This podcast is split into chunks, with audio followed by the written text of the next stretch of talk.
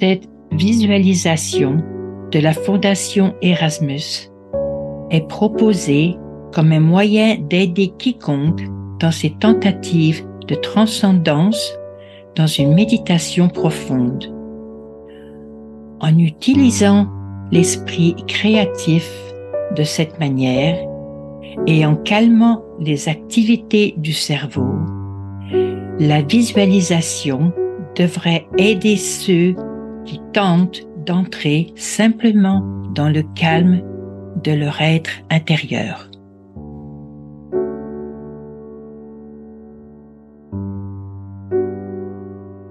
Visualisons une fleur. Cette fleur est connue sous le nom de lantana. Et je vous donne ce nom parce que cette fleur est un peu inhabituelle. Dans le fait qu'elle démarre avec une couleur et au fur et à mesure qu'elle se développe, les couleurs changent et elles ont une signification dans le processus. Et cela n'est-il pas comme le voyage d'un esprit avec les vies? Où il fréquente la terre,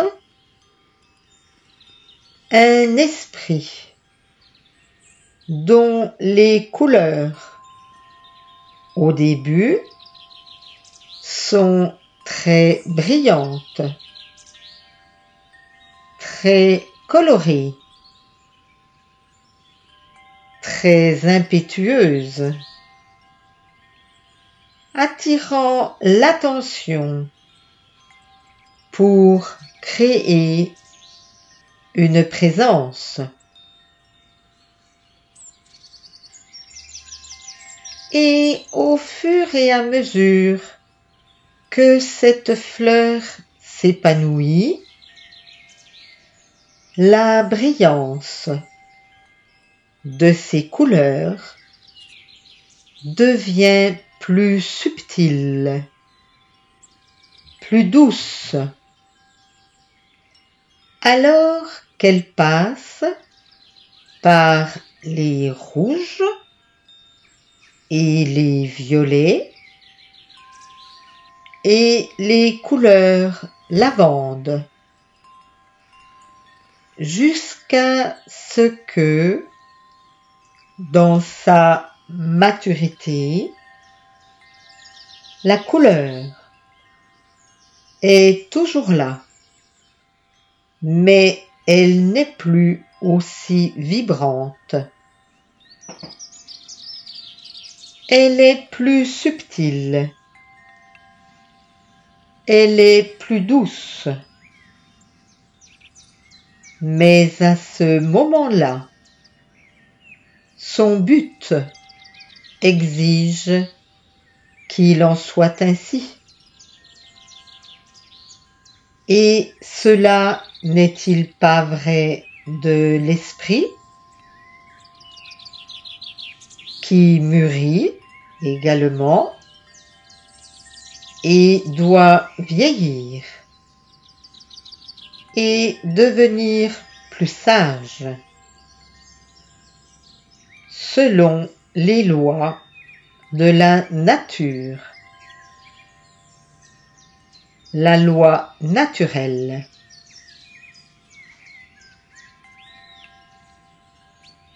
C'est donc que ces couleurs représente une maturité.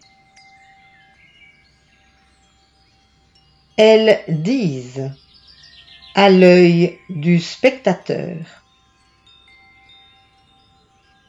il se tient devant toi, quelqu'un qui a été là depuis longtemps, qui a vu beaucoup de choses et fait beaucoup de choses. Et la conséquence de tout cela, c'est qu'à l'intérieur de leur être, il y a quelque chose de plus calme qu'avant. Et les couleurs reflètent cela. Elles disent qu'à l'intérieur de celui-là, il y a plus de paix. Il y a de la force. Il y a de la compréhension. Il y a de la grâce. Et il y a de la sagesse. Tout cela est dénoté par les couleurs subtiles qu'il aimait. Et ainsi est notre fleur. Elle aussi montre et révèle le but de ces couleurs qui est d'attirer ses visiteurs qu'elle accueille pour collecter le nectar. Les abeilles, les autres insectes. Qui, dans leurs formes variées, et pour leurs propres raisons, sont toujours, tous, très bien accueillis. À tout moment.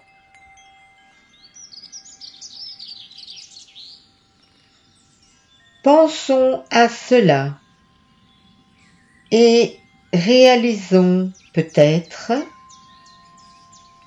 quel est notre but à nous aussi.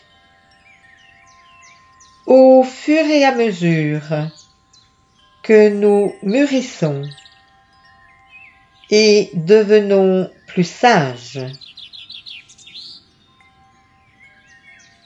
c'est offrir ce que nous avons pour le bénéfice de tous et accueillir n'importe qui à tout moment.